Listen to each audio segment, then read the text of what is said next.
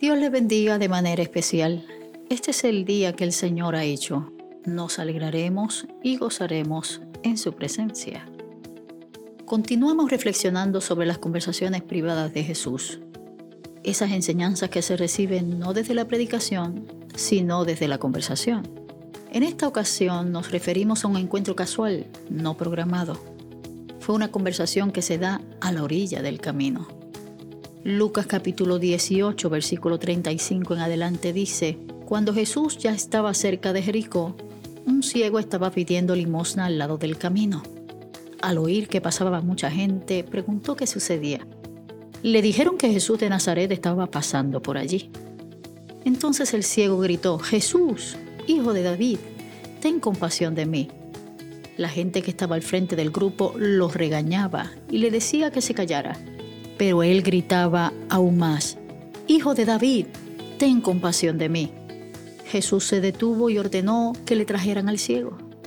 Cuando estaba cerca, Jesús le preguntó, ¿qué quieres que haga por ti?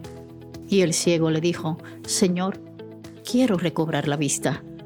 Entonces Jesús le dijo, recobra la vista, tu fe te ha sanado.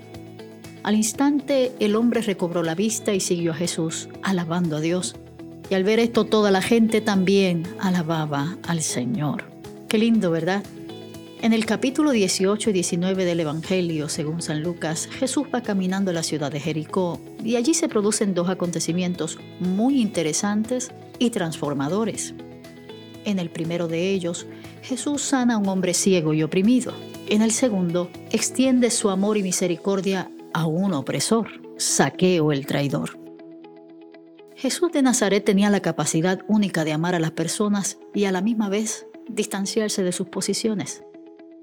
En las escrituras, el pobre, la viuda, el rechazado, el refugiado y los marginados, todos ellos reciben atención especial y la compasión de Dios. Por otro lado, también Jesús fue capaz de invitar a los líderes religiosos, a los romanos y a los traidores publicanos para abandonar su posición de opresión por el servicio a los demás. El evangelista Lucas no da mayor detalle del mendigo del camino, pero el evangelista Marcos aclara que su nombre es Bartimeo, que significa hijo de inmundicia.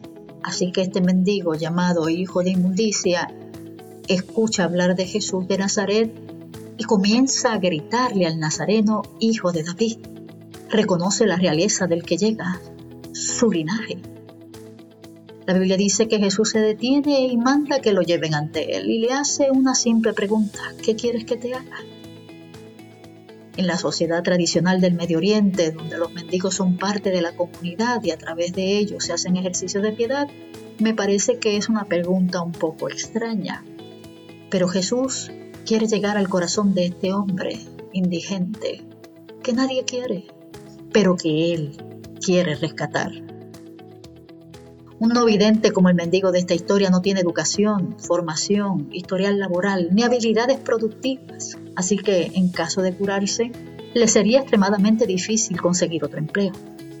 Recobrar la vista significa un cambio radical para este hombre, una nueva manera de vivir, es un acto de recreación y transformación.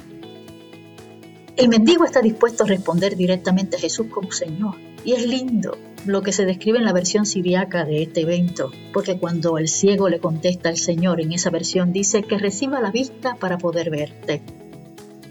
Qué lindo. Jesús le concede su petición y le dice recíbela. Tu fe te ha salvado. Así que me atrae la atención algunos aspectos de la fe del ciego. Primero que tiene fe que Jesús tiene el poder de Dios para sanar.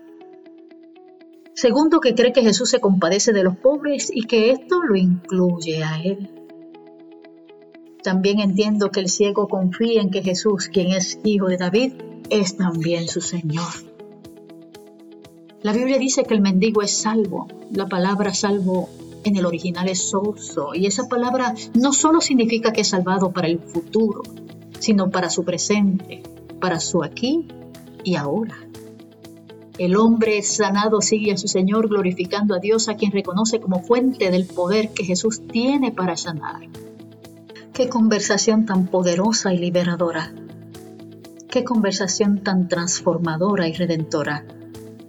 Que el Señor nos ayude a entender.